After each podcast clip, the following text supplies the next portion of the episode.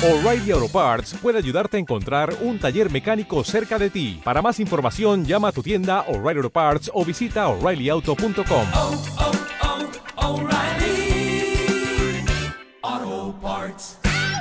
Juan capítulo 5, versículo 1 en adelante. Yo voy a pedir que escuche con los oídos del Espíritu todo lo que vamos a leer en este momento, guardando un silencio total y dándole el respeto que la palabra se merece. La leemos en el nombre del Padre, del Hijo y del Espíritu Santo. Después de estas cosas había una fiesta de los judíos y subió Jesús a Jerusalén. Y hay en Jerusalén, cerca de la puerta de las ovejas, un estanque llamado en hebreo Betesda, el cual tiene cinco pórticos. En estos hacía una multitud de enfermos, ciegos, cojos y paralíticos que esperaban el movimiento del agua. Porque se decía que un ángel descendía de tiempo en tiempo al estanque y agitaba el agua. Y el primero que descendía al estanque después del movimiento del agua quedaba sano de cualquier enfermedad que tuviese. Y había allí un hombre que hacía 38 años que estaba enfermo. Cuando Jesús lo vio acostado y supo que llevaba ya mucho tiempo así, le dijo, ¿quieres ser sano? Le respondió, Señor, no tengo quien me meta en el estanque cuando se agita el agua. Y entre tanto que yo voy, otro desciende antes que yo. Jesús le dijo, levántate y toma tu lecho y anda. Y al instante aquel hombre, y al instante aquel hombre fue sanado y tomó su lecho y anduvo. Y era el día de reposo aquel día. Palabra de Dios.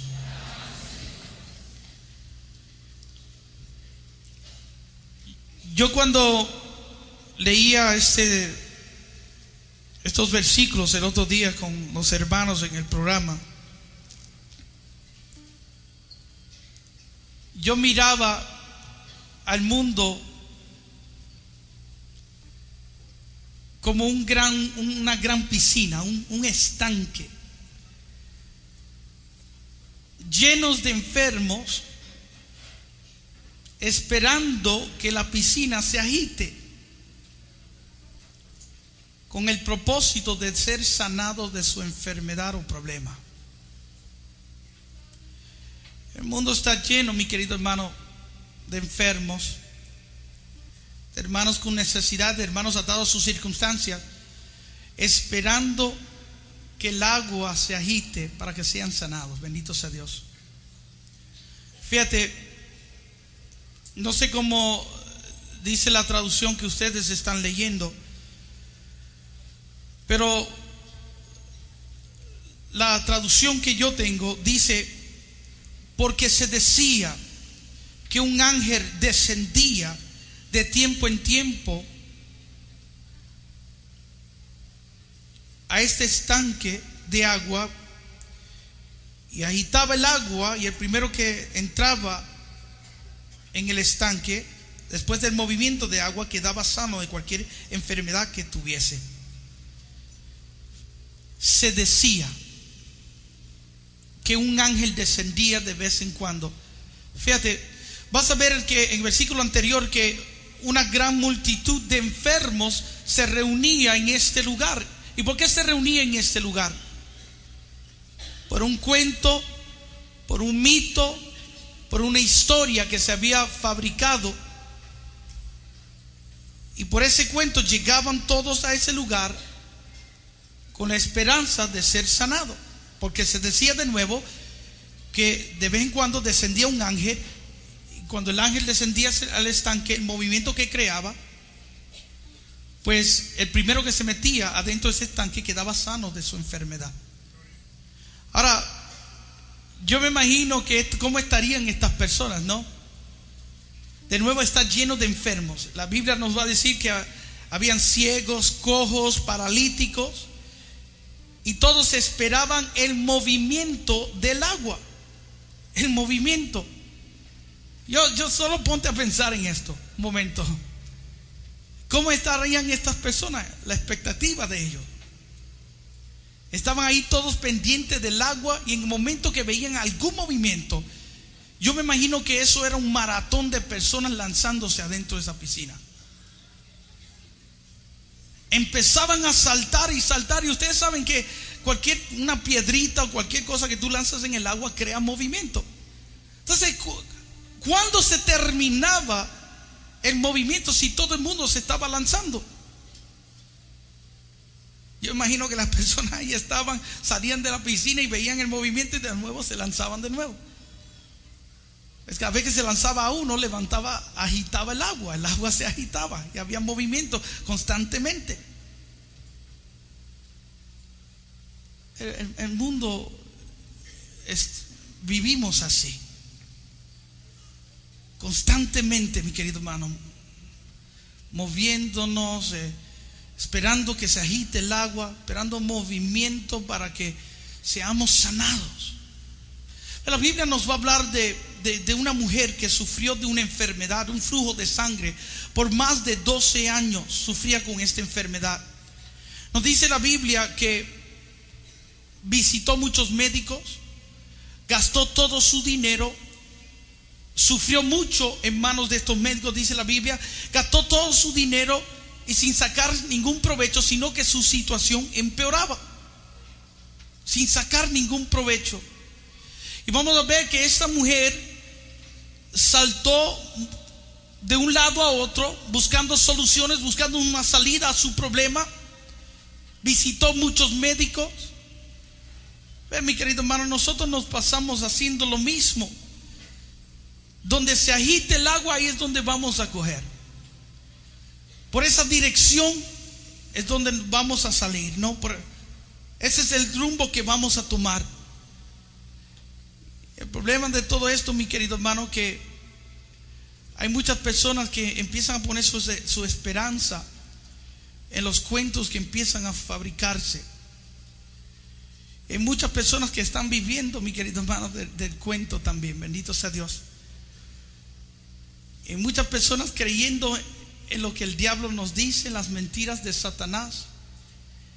Personas que los verás cansados, saltando de un lado a otro porque se dejan ir por el cuento y empiezan a buscar soluciones en el cuento. La iglesia está llena de personas que creen en la superstición de una manera, mi, querido hermano, que eso es increíble creyendo en este porvito, creyendo en esta velita, creyendo en esta agüita, bendito sea Dios, creyendo en las estrellas, creyendo en los signos.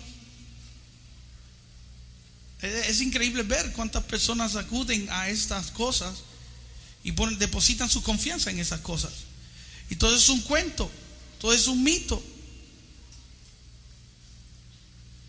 Más para, para ir a hablar un poquito más de esto, el mismo San Lázaro que utilizan los brujos y los espiritistas, que tú ves con una muleta lleno de llagas y un perro a los pies. Y lo vas a ver en medallas, en cadenas, en, estatuas. Es un cuento. Un cuento que hizo Jesucristo. Y los vinieron los brujos y fabricaron un ídolo de este cuento. Bendito sea Dios, pero ni es un santo. Pero han levantado un ídolo de este santo y muchos este, han puesto su confianza en este santo.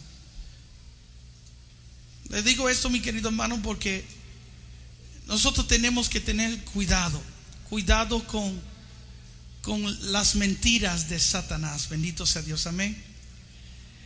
Dice la Biblia que Él es el padre de la mentira y ha mentido desde el comienzo. Y el diablo le encanta decirnos mentiras, mi querido hermano, para que tú y yo seamos engañados.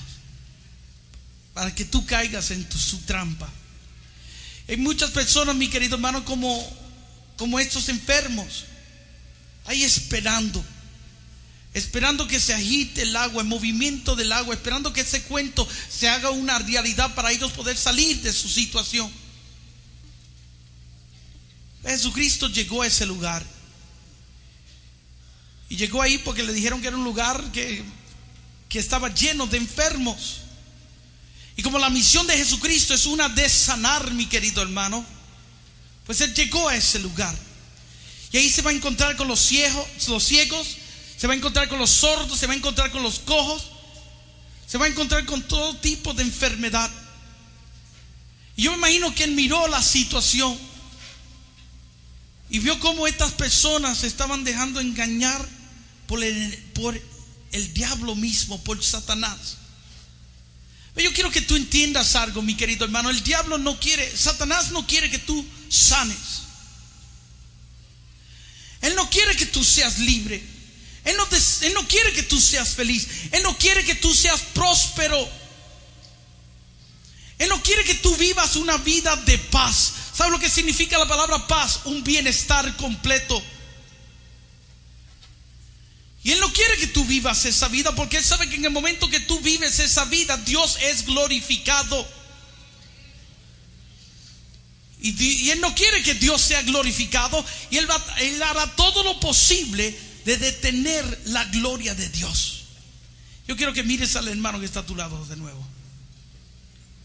Mírale hermano, wow, tan feo será que no lo quieres mirar, no juegues. Míralo por un momento ese hermano o hermana que estás mirando es la gloria de Dios. Hermano, tú eres la gloria de Dios. Tú eres la gloria de Dios. Ve, y Él va a tratar de detener, mi querido hermano, todo testimonio, toda bendición en tu vida con el propósito que tú no te veas como la gloria de Dios. Amén. Para que tú no te veas como la gloria de Dios. Es astuto Satanás. Busca, mi querido hermano, la manera de cómo lograr esto. Y por eso que tú y yo tenemos que tener mucho cuidado. Bendito sea Dios. Hay muchos hermanos, mi querido hermano, que no están viendo la gloria de Dios manifestada en su vida porque ahí están ahí esperando, esperando en el cuento, esperando que el cuento se manifieste en su vida, se haga una realidad en su vida. Hay personas, mi querido hermano, que ya se han acomodado a sus problemas, a sus circunstancias. Yo le decía el otro día aquí que Satanás nos tiene a cada uno de nosotros con el bobo puesto en la boca con el chupete puesto en la boca. En Puerto Rico le dicen el bobo. Es el invento, es un invento fabuloso para las mamás, ¿no? El niño cuando está llorando, llora normalmente porque tiene hambre, porque esa es la manera de cómo el niño comunicarse, ¿no? Entonces la, mamá, lo que le puede eh, calentar la leche, viene y le pone el bobo. Y el niño cree que está recibiendo lo verdadero y se calma por el momento, pero ¿sabe qué? Si tiene hambre el niño muy pronto va a descubrir de que le está engañando. La palabra correcta para ese aparato es pacificador, pacifier. Pero el nombre que le dan los puertorriqueños, el bobo, el tonto, es, le cae, bendito sea Dios, porque engaña al niño hasta que le dan lo verdadero. Yo quiero decirte algo, suena chistoso eso, pero ¿sabes qué? El diablo nos ha puesto bobos a cada uno de nosotros. Cada uno de nosotros, mi querido hermano, tenemos un pacificador, un chupete en la boca. Y creemos que estamos recibiendo lo verdadero. ¿Y con qué propósito te lo pone? con el propósito de que tú te acomodes a tu circunstancia y no esperes en algo mejor. Soto, ponte a pensar en esto un momento. Alguno dirá, mira, nadie me ha puesto un bobo. Yo te puedo enseñar que sí te han puesto un bobo.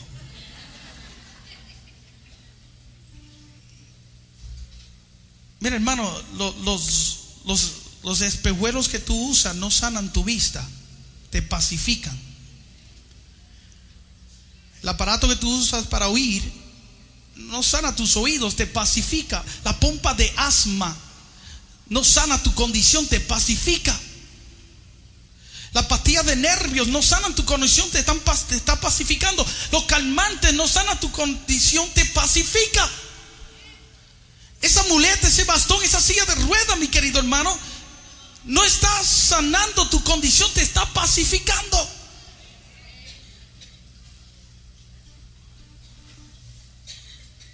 yo estaba en México y había una señora allí que escuchó esto que yo estaba hablando. Y a toda su vida vivió, era coja de un lado, le faltaban seis pulgadas de un pie. Y usaba un taco especial para poder caminar. Nació de esa manera.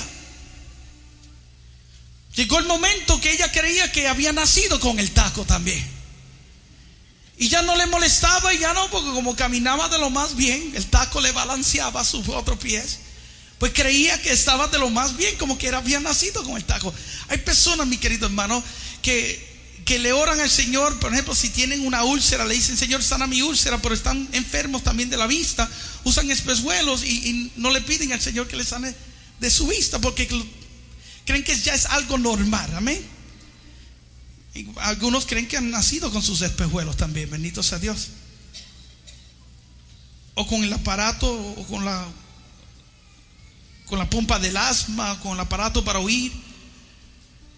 Entonces yo le decía esto a esta hermana y ella dijo, es verdad, es verdad, yo, yo he dejado de esperar en que el Señor veo obre en mi vida. Ella decía, yo misma empecé a ponerle limitaciones a Dios. Como nací de esa manera, pues creí entonces pues que ya nada podía hacer por mí. Y nunca entonces en pedirle a Dios que sanara mi pierna. Pero dice ella que en el momento de la oración en México, ella le quitó las limitaciones que le había puesto a Dios. Y ella dijo, yo creo en ti, Señor, y yo creo que para ti nada es imposible, y creo que incluso tú puedes sanar la condición que yo tengo en este momento. Entramos en la oración y el poder de Dios empezó a manifestar en aquel lugar. Empezamos a escuchar a esta hermana gritando, pero gritando estéricamente. Gracias Señor, me sanaste, me sanaste. Cuando le empezamos, ella estaba en la parte de atrás y los gritos se fueron intensificando, haciendo más fuerte porque venía hacia la dirección donde estábamos nosotros. Viene ella y empieza gritando, gritando, gracias Señor, me has sanado. Y todo el mundo le hacía paso, pero la misma gente al ella pasar se burlaba de ella. Y muchos le decían, mira esa mujer haciendo ridículo, está gritando que el Señor le ha sanado y ahí viene coja. Y venía caminando, gracias Señor, gracias Señor, porque me has sanado, gracias Señor. Gracias, Señor. Y la gente que estaba a su lado decía, pero ¿de qué te has sanado? Y tú estás igual. Que no sabía la gente que la mujer todavía no se había quitado el taco. Cuando llegó al lugar, mi querido hermano, a la tarima donde estábamos nosotros, ella viene y me dice, está virada de un lado y me dice, el Señor me sanó, hermano. Yo le dije, ¿de qué te sanó? Y me dijo, yo era coja de un pie. Cuando yo la miro, está coja ella. Y yo le dije, ¿seguro que el Señor te sanó? Y me dice, hermano, solo mira. Se quitó el zapato. ¿Y sabe por qué estaba coja? Porque tenía seis pulgadas de más ahora. El pie le había crecido, bendito sea Dios, y ahora tenía seis pulgadas más. Bendito sea Dios, amén.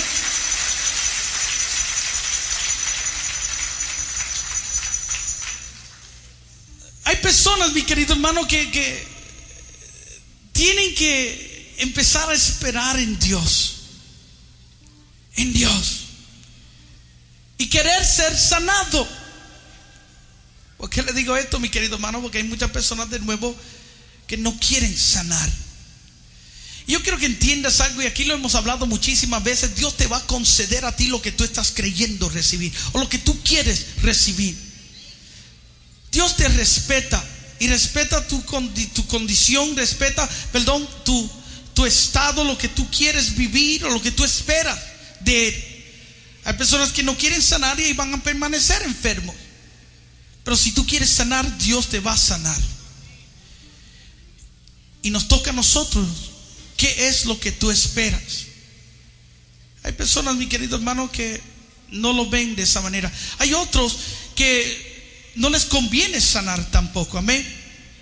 Eh, Esto también hemos hablado y cada vez que le hablo, eh, esto, es como un, ¿sabe?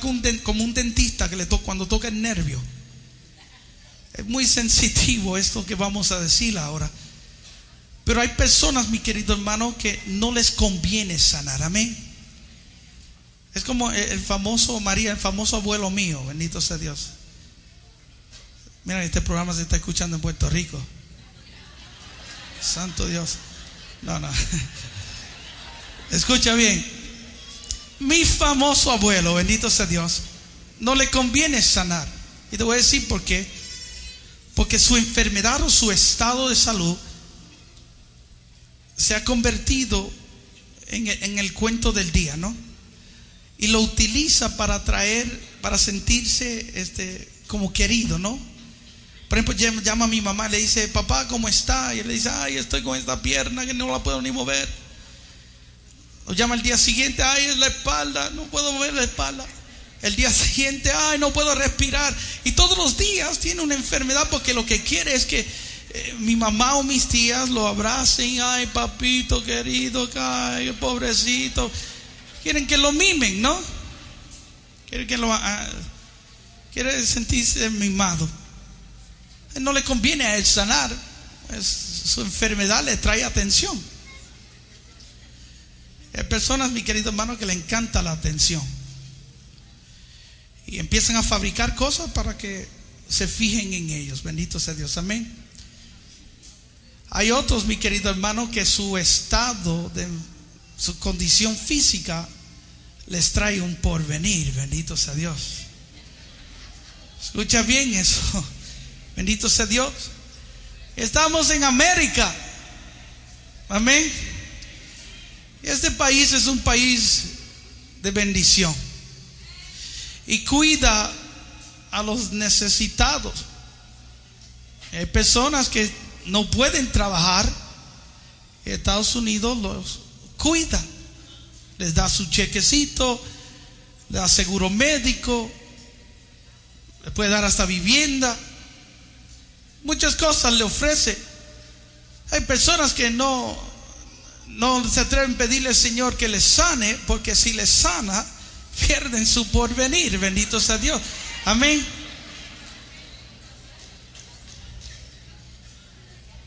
Esos son esos hermanos. Y luego están los que se aprovechan del sistema. Bendito sea Dios. Amén. Los listos, los astutos, que no están enfermos, pero que fabrican enfermedades para que el gobierno los mantenga. Algo que está ahí para los que en verdad necesitan. Aquí vienen. Mira, yo, yo conozco personas que hablando con ellos, tú los ves como las personas más normales del mundo. Pero llega la cita del psiquiatra y eso es increíble, ni lo puedes reconocer. Ni los reconoces por las cosas que hacen.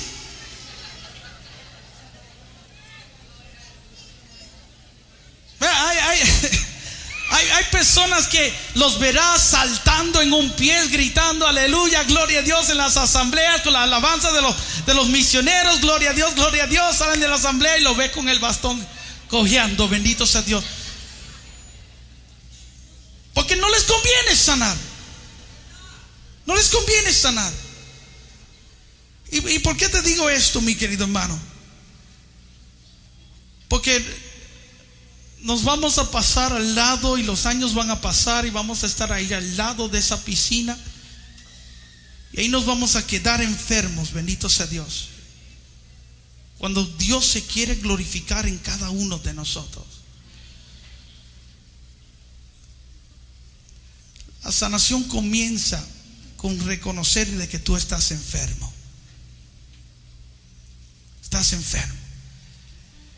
Y que necesitas de Dios. Fíjate, Jesús ve a todos estos hombres ahí y, y le van a decir, y, y sabes que todos esos están aquí porque dicen que cuando el ángel desciende ahí y agita el agua, el primero que se mete queda sano. Y más tú ves aquel que está allí, aquel que lleva 38 años enfermo. Y ahí estaba ese hombre postrado en el piso ahí, en una camilla. Ese lleva 38 años de esa manera. Solo Dios sabe cuántos años ha estado ahí esperando que se agite el agua. Y viene Jesús y se le acerca a ese hombre. Y escucha lo que le va a decir Jesús a ese hombre. ¿Quieres sanar? Escucha la pregunta que le hace Jesús. ¿Quieres sanar? ¿Por qué pregunta es esa? Claro que quería sanar, o si no, no estuviera ahí en esa piscina. O si no, no estuviera ahí en ese estanque. ¿Quieres sanar? Jesús hoy te hace la misma pregunta a ti, hermano. ¿Qué es lo que tú quieres? ¿Te conviene sanar? ¿Quieres sanar? ¿Quieres salir de tu situación? ¿Quieres superar tu situación? Fíjate, mi querido hermano, el Señor lo, lo envía hacia nosotros, hacia nuestra voluntad. Y de nuevo lo que nos está diciendo, mi querido hermano, es que las circunstancias que nos rodean están sujetas a lo que tú y yo estamos creyendo, a lo que tú y yo estamos queriendo. Yo siempre voy a ese versículo porque Jesús mismo nos enseña eso. Marcos 11, 23. Jesús dijo, de cierto te digo que cualquiera que diga a este monte, quítate y échate al mar, y si no dudare en su corazón, pero creyese en lo que dices, eso que tú dices será hecho. Versículo 24. Dijo, entonces todo lo que tú pidas en la oración, creyendo que ya tienes, es lo que Él te concederá. Todo lo que, escucha bien eso, todo lo que tú crees ya tener, ya tener. Cuando tú lees esos dos versículos, lo que Jesús nos está tratando de decir es que las circunstancias que nos rodean están sujetas a lo que tú y yo estamos creyendo recibir. Esto es como quizás una bofetada en este momento para muchos de nosotros. ¿Cómo es eso, hermano Nil? Que este cáncer o este parálisis o este problema que tengo en mi hogar está sujeto a lo que yo estoy creyendo recibir. Sí. Algunos dirán entonces, espérate un momento, porque yo he estado bajo esta condición de esta manera. ¿Por qué nadie me dijo eso? ¿Por qué nadie me habló de esto? ¿Sabes qué, mi querido hermano? Cuando Jesús dice y quieres sanar, está dirigiendo la atención no a su persona, sino a tu persona en este momento. ¿Qué es lo que tú quieres? ¿Qué es lo que tú quieres? De nuevo, nosotros tenemos que saber, mi querido hermano, porque todo está en la seguridad, la certeza, la confianza que tú y yo tengamos. ¿Quieres sanarte? Dice Jesús. Tú tienes que quererlo, bendito sea Dios. Tú tienes que quererlo, mi querido hermano, con todo tu corazón, con todas tus fuerzas. Tienes que querer salir de esa situación, tienes que querer superar esa situación. O si no, ahí te vas a quedar estancado.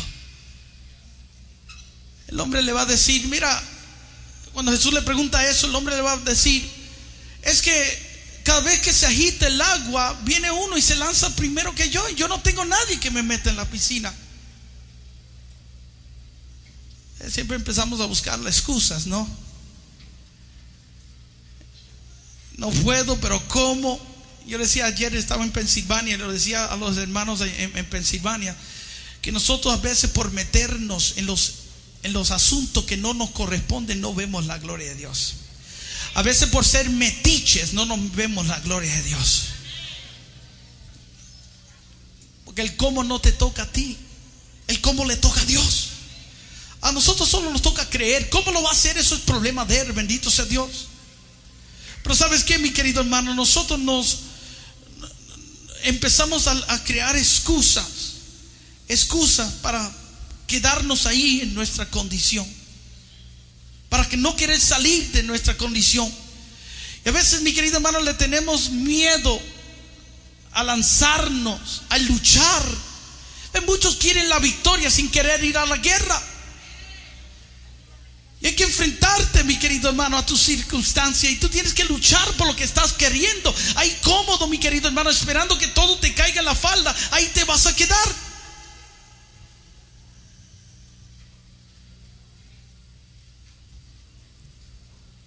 El Señor le va a decir a él, tú quieres ser sanado. Y él se le queda mirando. Le dice, ¿sabes lo que tú tienes que hacer? ¿Quieres ser sanado? 38, 38 años así de esa manera. ¿Quieres sanar? Pues levántate, toma tu camilla y anda. Escucha bien eso. Levántate, toma tu camilla y anda. Fíjate que es fácil. Yo imagino que este hombre mira a Jesús o los que estaban ahí lo están mirando, pero este hombre lleva 38 años ahí. Me estás diciendo que con hacer eso y ahí ya está su sanidad. Así de fácil es la cosa. Yo te quiero enseñar algo, bendito sea Dios.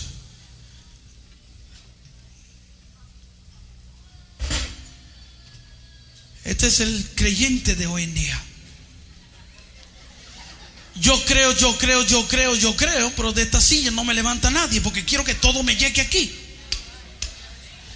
Y yo quiero decirte algo que hasta que tú no te levantes de esa silla y vayas en busca de lo que tú estás creyendo o queriendo, jamás vas a ver la gloria de Dios. Bendito sea el Señor, amén.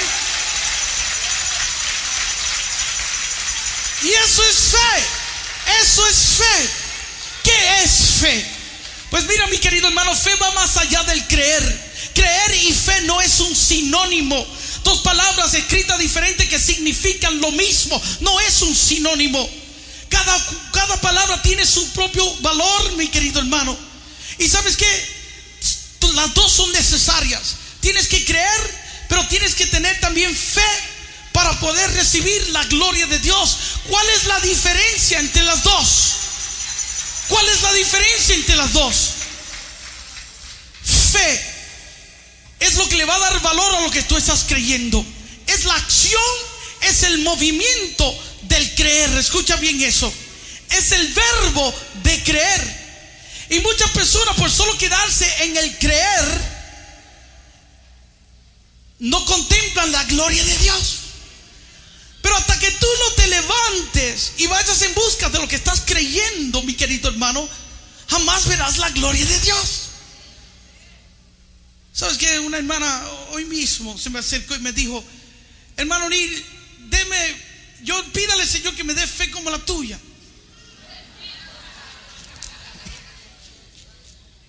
Un hermano una vez me dijo, tú tienes gran fe, yo tengo poca fe. Lo que puede ser que tú no tengas ninguna fe.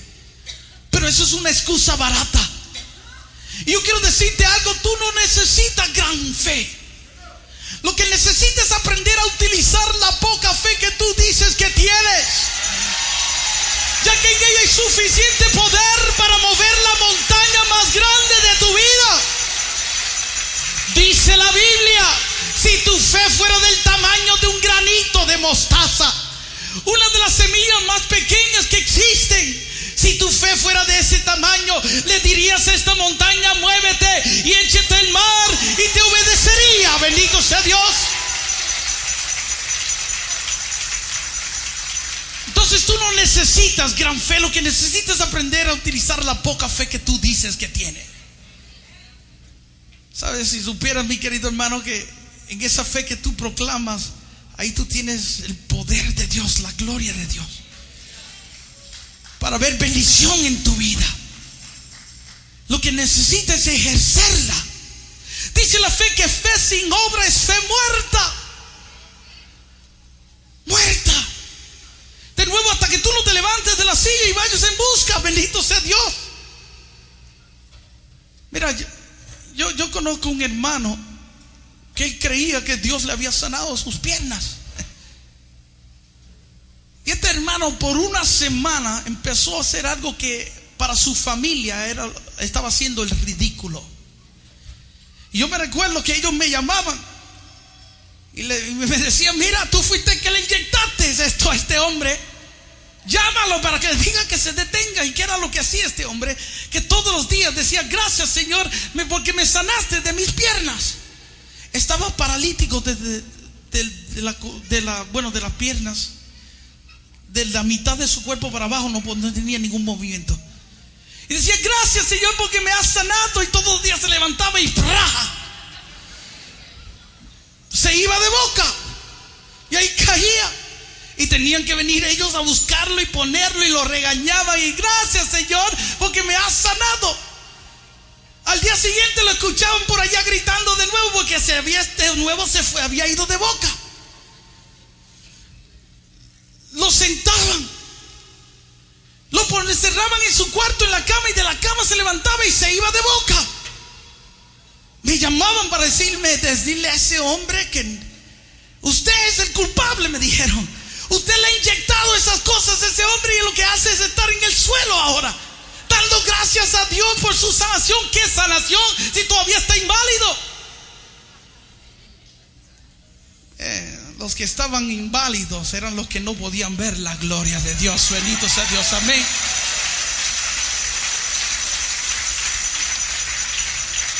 Empezó a levantarse el primer día y se cayó. El segundo día de nuevo se caía. El tercer día se caía. Cuatro. Pasó una semana, mi querido hermano.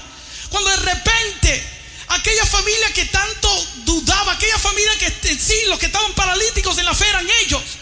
De repente van a abrir la puerta abriéndose y van a ver al hombre caminando con sus piernas,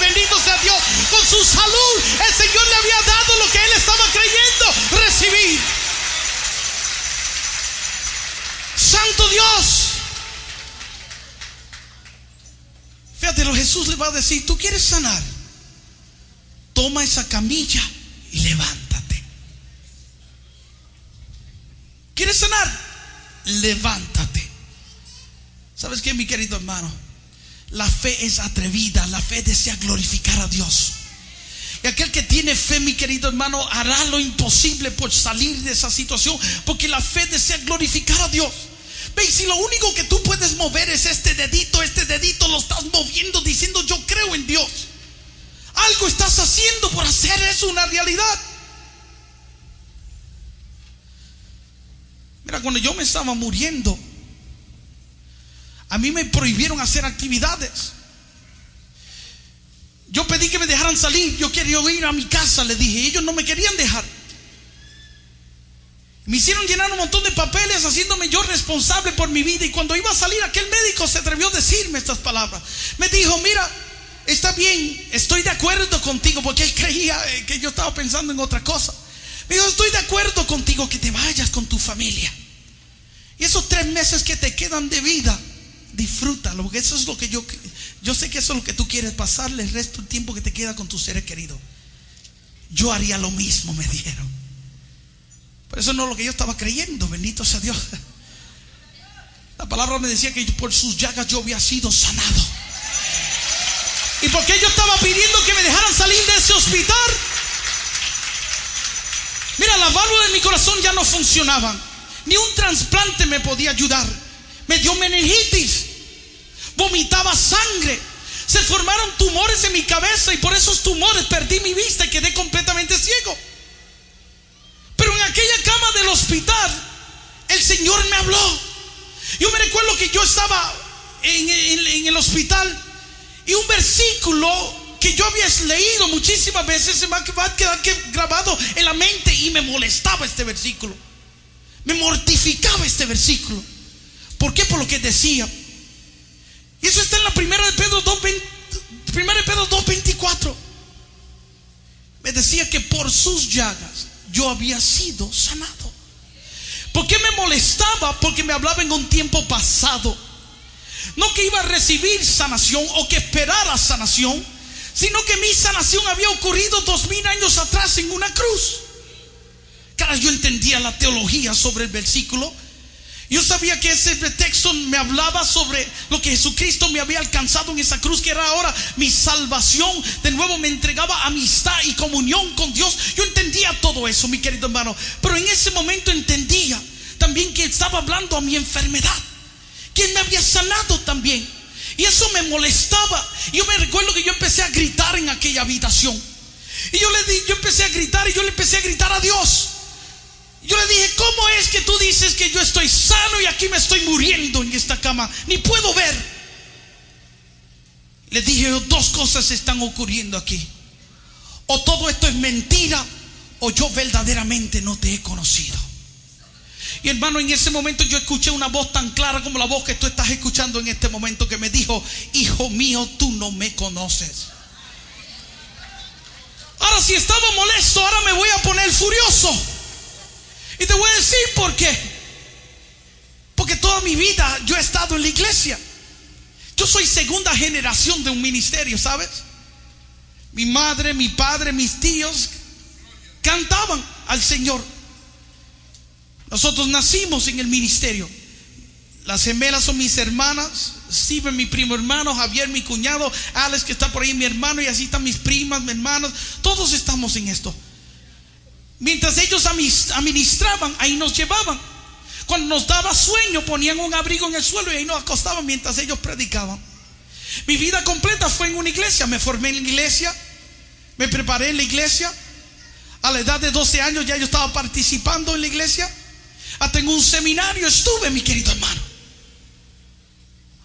Ahora esta voz me decía que yo no le conocía, que no te conozco. Yo ni juventud he podido tener por estar en estas cosas.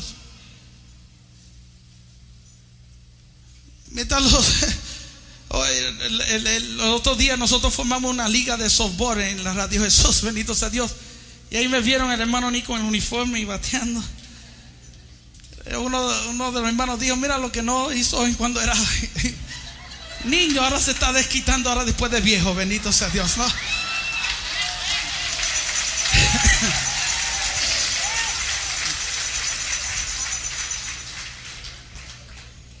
Mi vida fue esa. Ahora la voz me decía que yo no le conocía. ¿Sabes qué, hermano? Hay personas que quizás no han faltado a una misa en toda su vida. Quizás no han faltado un rosario en toda su vida. Que todavía no saben quién es Dios. Y sabes qué, mi querido hermano. Yo ese día lo reconocí. Y yo me bajé de aquella cama y empecé a llorar como un niño. Yo me recuerdo que lloré como nunca y le dije estas palabras a mi Dios. Le dije, Señor, es verdad, yo no te conozco, pero hoy quiero conocerte. Y cuando yo dije esas palabras, mi querido hermano, sentí un dolor tan fuerte en mi cabeza que parecía que mi cabeza iba a estallar. Grité como un loco en aquella habitación porque no aguantaba el dolor. Tanto grité que los médicos tuvieron que entrar a mi habitación. Me sostenían y más yo gritaba, mi querido hermano. Cuando el dolor se levanta de mí, que desaparece el dolor, que dejo de llorar cuando abro mis ojos. Mi vista había regresado. Estaba contemplando el rostro de los médicos.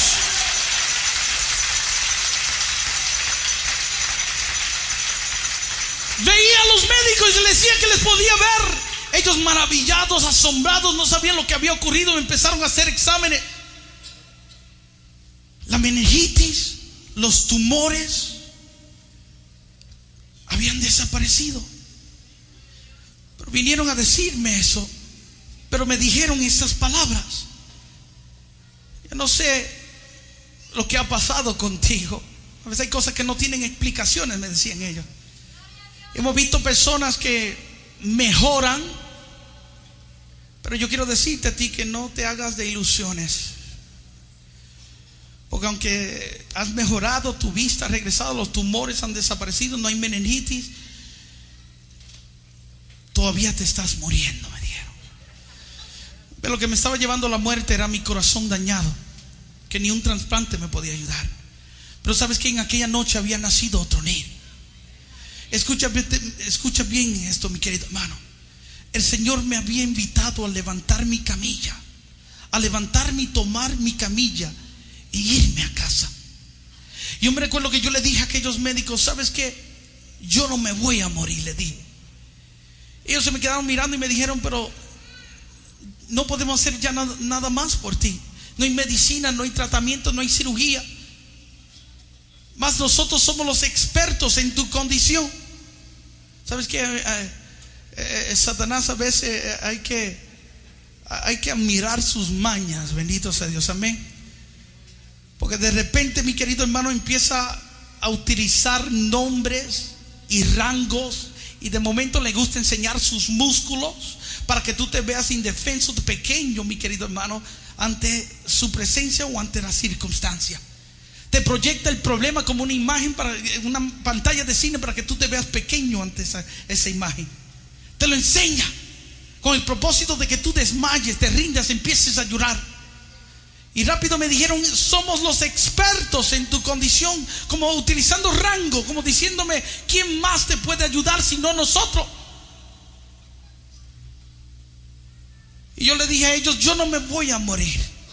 Y ellos me contestaron, pero ¿quién te ha dicho que no te vas a morir? Y yo le dije, Dios, por sus llagas yo he sido sanado. Le dije, bendito sea Dios. Por sus llagas yo he sido sanado. Y más le dije, me quiero ir a mi casa ahora. Ahora. Me dijeron, mira, estás tan grave, si te vas, te vas a morir. Yo le dije, me quiero ir ahora. Me hicieron firmar documentos, me hicieron responsable de mi vida. Y cuando iba saliendo, como les decía, me dijeron, entiendo, quieres disfrutar el tiempo que te queda con tu familia, disfrútala. Pero no hagas nada, ningún tipo de actividad porque vas a acelerar tu condición y te vas a morir más rápido. Pero sabes qué, mi querido hermano, si yo estaba creyendo que por sus llagas yo había sido sanado, si me iba a aquella cama estaba de acuerdo con la enfermedad y no con lo que la palabra me estaba diciendo. Y yo tenía que actuar como una persona sana. Y yo me recuerdo que cuando salí del hospital, llegué a mi casa creyendo que estaba sano. Cuando llego a mi casa, mi familia, los que le servían al Señor, ya se habían preparado para mi fúnebre. Habían hecho los arreglos para que mi muerte no les tomara de sorpresa. Cuando yo me enteré de eso, yo le dije, ¿sabes qué? Véndalo o guárdenlo para otro porque van a perder toda su plata. Porque este no va para ahí porque por sus llagas yo he sido sanado. Bendito sea Dios, amén.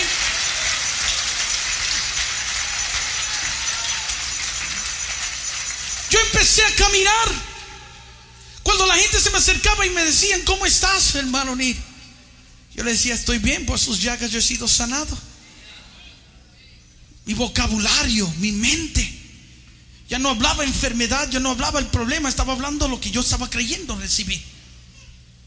Más tenía crisis. Y yo me recuerdo que estaba en la cama del hospital, como venía todo el mundo a verme al hospital, todo el mundo venía a preguntarme, a llorarme en aquella cama. Yo me recuerdo que un día ya harto de todo, escribí en un cartón un, letrero. Y escribí, eso es lo que yo creo, que por sus llagas yo he sido sanado. Si ustedes no comparten en lo que yo creo, mejor ni opinen. Y lo pegué en mi cama, bendito sea Dios. Empecé a caminar. Los hermanos de la iglesia, amistades mías, sacerdotes, predicadores, hermanos de la comunidad, líderes de la comunidad, deben de apoyarme lo que yo estaba creyendo. Todos me entregaban a la muerte. Me decían, ay hermanito, mira aquí sufriste, pero allá en el cielo no vas a sufrir. La meta es ir al cielo, bendito sea Dios, pero no ahora. Yo les decía, todavía yo tengo mucho que hacer. Por sus llagas yo he sido sanado.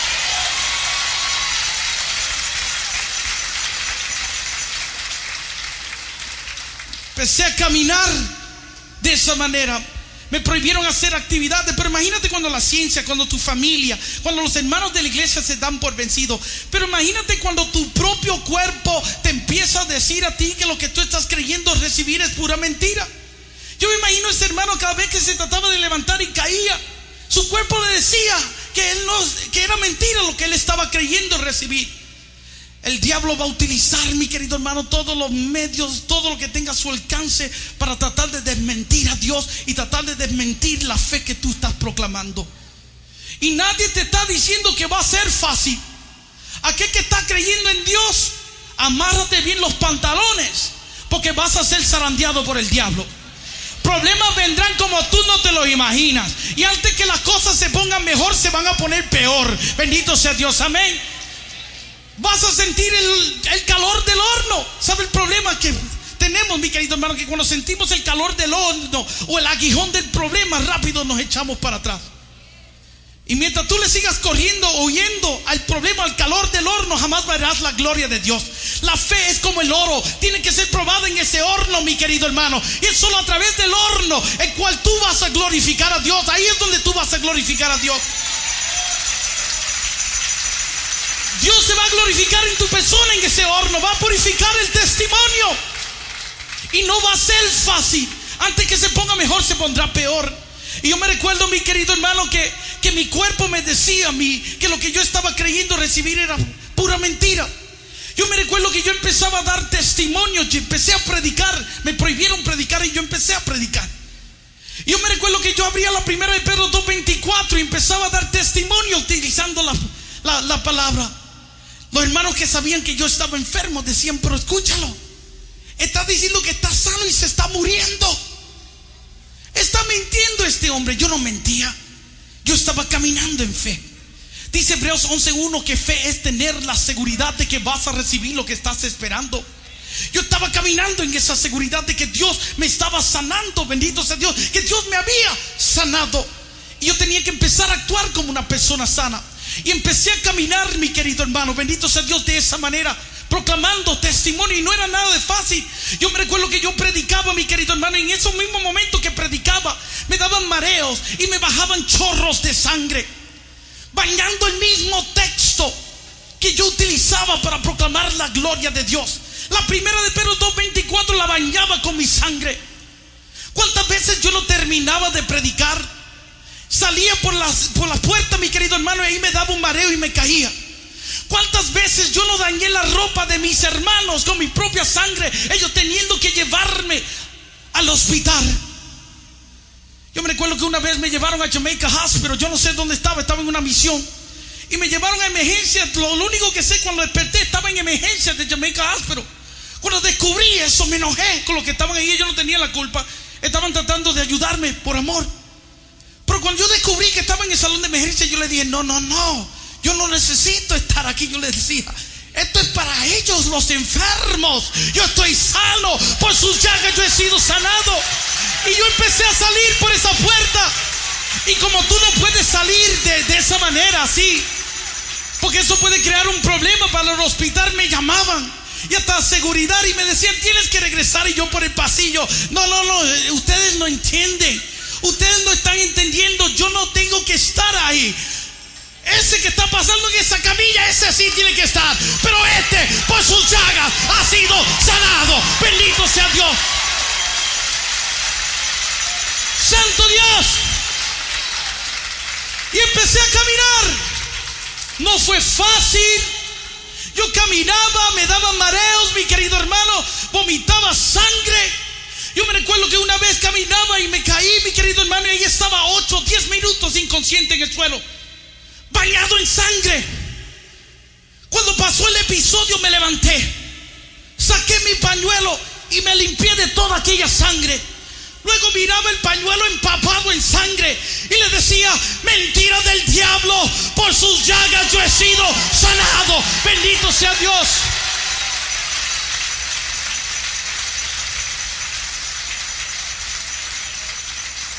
Y así caminé, caminé Levántate y toma tu camilla, me dijo Jesús y yo me levanté. Y no fue nada de fácil. Mi sanación no llegó en el momento. Y para llegar a esa sanación yo tuve que caerme un montón de veces. Boté mucha sangre, pero me levantaba y no me daba por vencido, ni tampoco vacilaba en lo que yo estaba creyendo. Aquellas palabras que, que eh, hacían eco en mi, en mi mente, en mi corazón.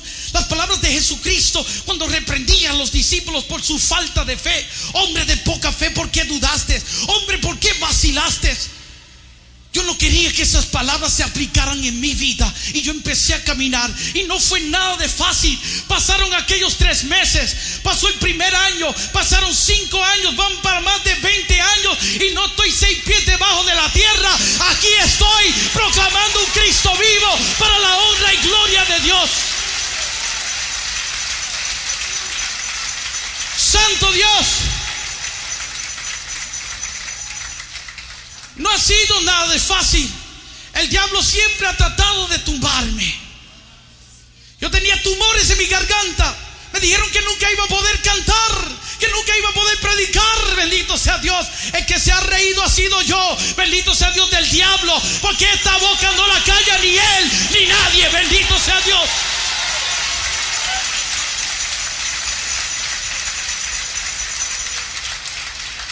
¿Quieres ser sanado? Jesús te lo dice a ti. Toma tu camilla, levántate. Esa circunstancia, la autoridad que tiene esa circunstancia en tu vida, es la que tú mismo le estás dando. Escucha bien eso. El cáncer ha tomado dominio de tu vida porque tú le has dejado que tome dominio de tu vida. Ese problema te ha tomado dominio de tu vida porque tú has dejado que tome dominio de tu vida. Esa situación te tiene amarrado, te tiene encadenado, te tiene atado porque tú le has permitido que te tenga a ti de esa manera. Hermano, tú todo lo puedes en Cristo quien te da las fuerzas. Bendito sea Dios.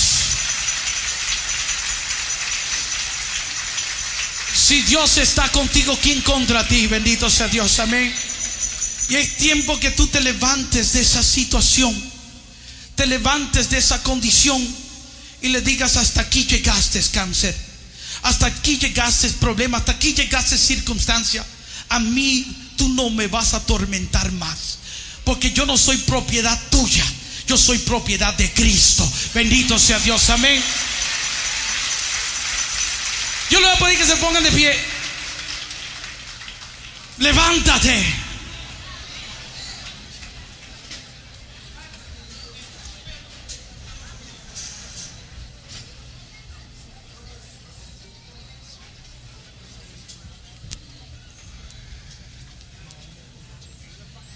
No estamos hablando de una fe de un superhombre, sino de una fe de una persona cualquiera como lo somos todos. Y nuestra esperanza es que si lo hizo conmigo, lo hace contigo también. Yo he visto miles de personas ser sanados por el poder de Dios, no porque ningún hombre le haya traído sanación, sino por lo que, por lo que ellos han creído recibir. Ellos han activado un Dios todopoderoso en su vida por su fe. Es la fe la que activa a Dios. Es tu fe la que lo hace una realidad en tu vida. Bendito sea Dios. Amén. Yo pedí que cierres tus ojos y empieces a hablar con tu Dios.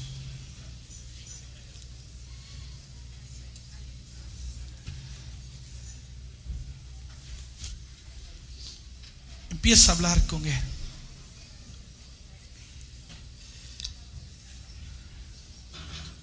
¿Qué es lo que tú crees?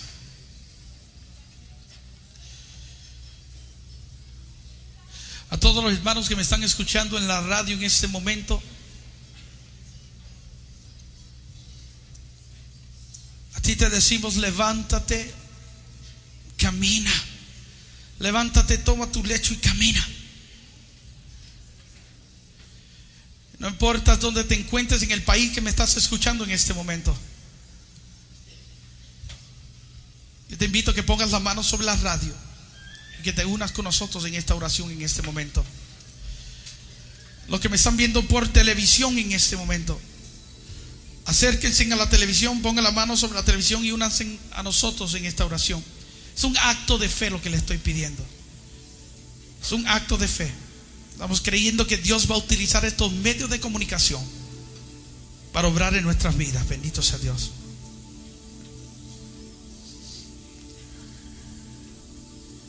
Levanta tus manos. Empieza a hablar con tu Dios. Dijo Jesús, todo lo que tú pidas, lo que tú pidas, es tu oración, hermano. O mires acá arriba.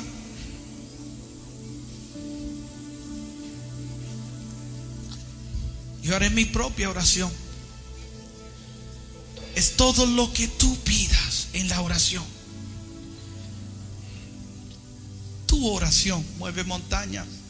Es tu fe. Aunque sea del tamaño de un granito de mostaza, mueve montañas.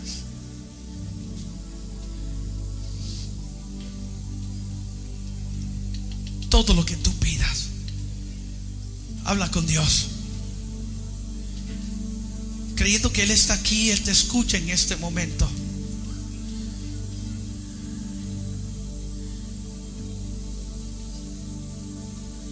Alguno dirá, hermano Ni, pero ¿qué le digo? ¿Qué oración le digo? ¿Cómo le hablo? ¿Cómo me expreso? No tengo las palabras bonitas que tiene el hermano que está a mi lado. Dios no quiere escuchar las palabras del hermano que está a tu lado. Él quiere escuchar tus propias palabras. Y la oración perfecta es esa que sale de tu corazón con toda sinceridad.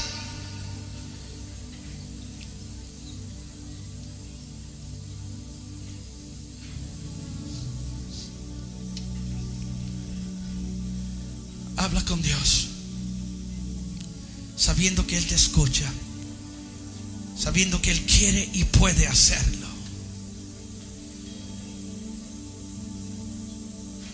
Habla con Él.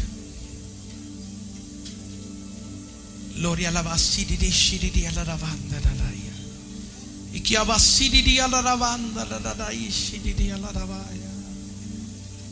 Santo y poderoso eres Señor Jesús. Gloria, gloria, gloria a ti, Señor Jesús. Muévete, Dios. Muévete en este lugar. Muévete en la oración de tu pueblo. Muévete en la oración de tu Hijo, Señor, en este momento.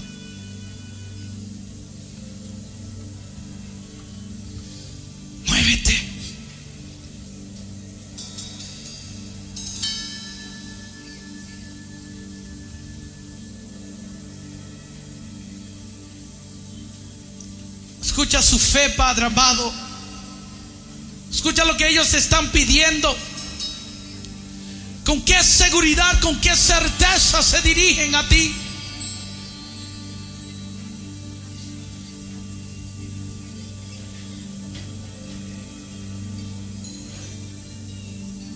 Mis hermanos son atrevidos. Atrevimiento, Señor, está en el conocimiento que ellos tienen, Señor, de ti. Ellos saben que tú estás aquí, Señor.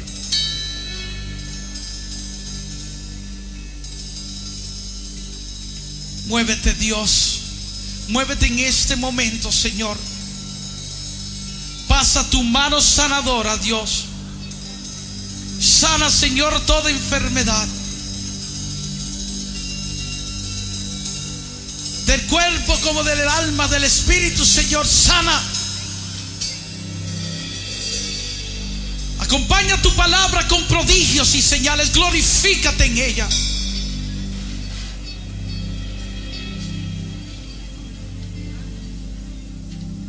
Tu palabra no retorne a ti vacía sin primero hacer prosperar en todo lo que tú le enviado a hacer. Glorifícate en ella, Señor. Sana toda enfermedad incurable como toda otra enfermedad que existe en nuestros cuerpos. Haz lo que la medicina, lo que la ciencia, Señor, lo que el hombre, la tecnología, Señor, no ha podido hacer. Glorifícate, Señor. Derrama, Señor, tu poder en este momento. Sopla, Dios. Sopla, Dios. Envía, Señor, una unción fresca que destruya todo yugo. Sopla, Espíritu Santo. Llena los corazones de tus fieles. Enciende en nosotros el fuego de tu amor. Glorifícate.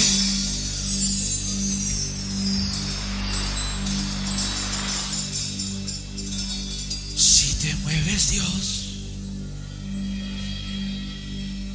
Si te mueves hoy aquí.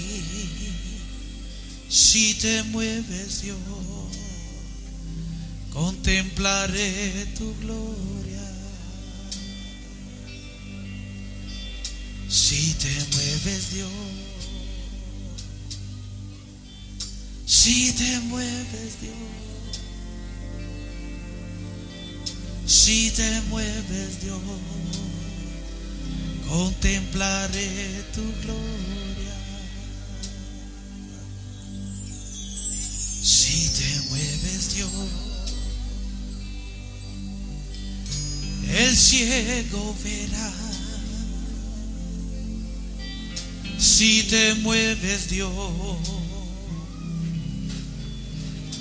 el sordo te escuchará. Si te mueves Dios, los leprosos sanarán. Si te mueves Dios, los muertos resucitarán. Si te mueves Dios, muévete Dios. Si te mueves Dios, si te mueves Dios, contemplaré tu gloria. Todos conmigo una voz. Si te mueves Dios, muévete Dios. Si te mueves Dios, si te mueves Dios, contemplaré tu gloria. Todos voz. Si te mueves Dios, muévete Dios. Si te mueves Dios, si te mueves Dios,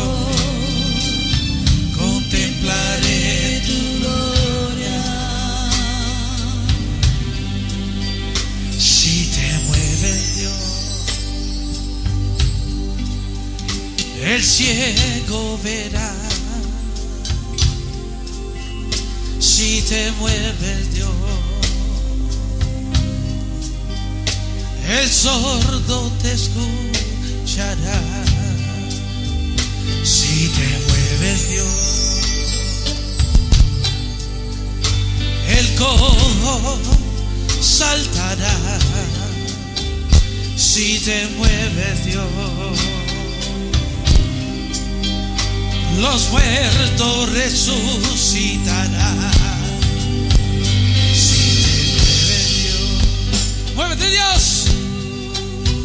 Si te mueves Dios, muévete Dios.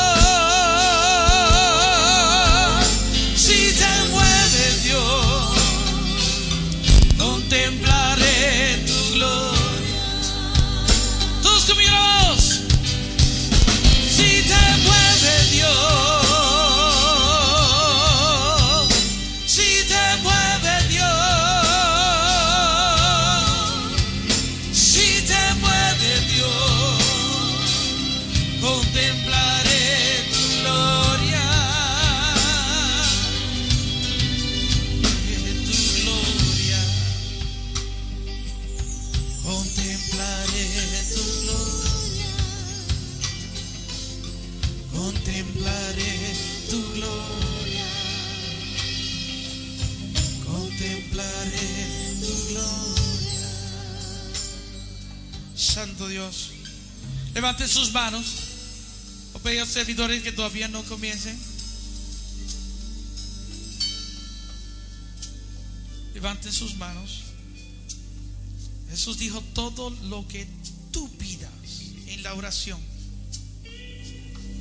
Creyendo que recibes es lo que Él te concederá. Yo quiero que pidas.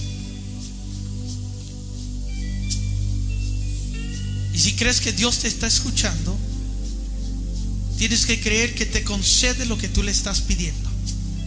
Recuerda la oración de Juan. Y esta es la confianza que tenemos en Él. Que sabemos que Él nos escucha en cualquier cosa que le pidamos.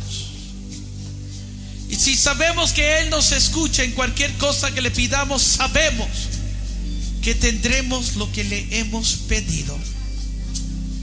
¿Qué es lo que tú crees que Dios te concede en este momento? ¿Qué es lo que tú crees que Él hace por ti en este momento?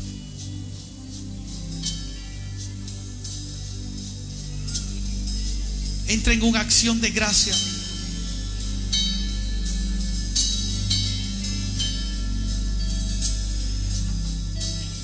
Y los servidores en este momento yo quiero que ustedes permanezcan donde están.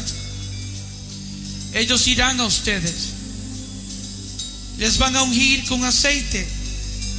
Estamos hablando, no es el sacramento. Es un acto de fe, un símbolo de fe. Dice la Biblia que vayan a los ancianos y ellos les, van a ungir con aceite y sanarán de sus enfermedades. Un acto de fe también. Ellos van a ungirles con aceite. Ustedes a tocarse la frente van a saber de la oración que ustedes hicieron hoy. La acción de gracia que ustedes hicieron hoy porque creen que el Señor ha escuchado su oración y que hoy se ha manifestado en sus vidas, sanándoles de toda enfermedad, de todo problema, de toda circunstancia que ustedes han traído hoy aquí. Amén. Levanten sus manos, sigan orando. Los servidores irán ahora donde están ustedes. Bendito sea Dios. Santo y poderoso Dios. Mi alma te alaba, mi alma te glorifica, Dios. Si te mueves, Dios. Muévete, Dios. Si te mueves. Repítelo. Si te mueves, Dios. Oh, gloria.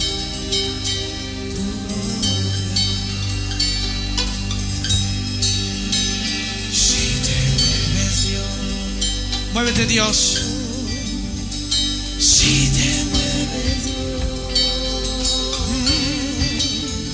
Si te mueves. Si Dios se mueve aquí, contemplaremos su gloria. Levante sus manos todos y cante. Si te mueve Dios.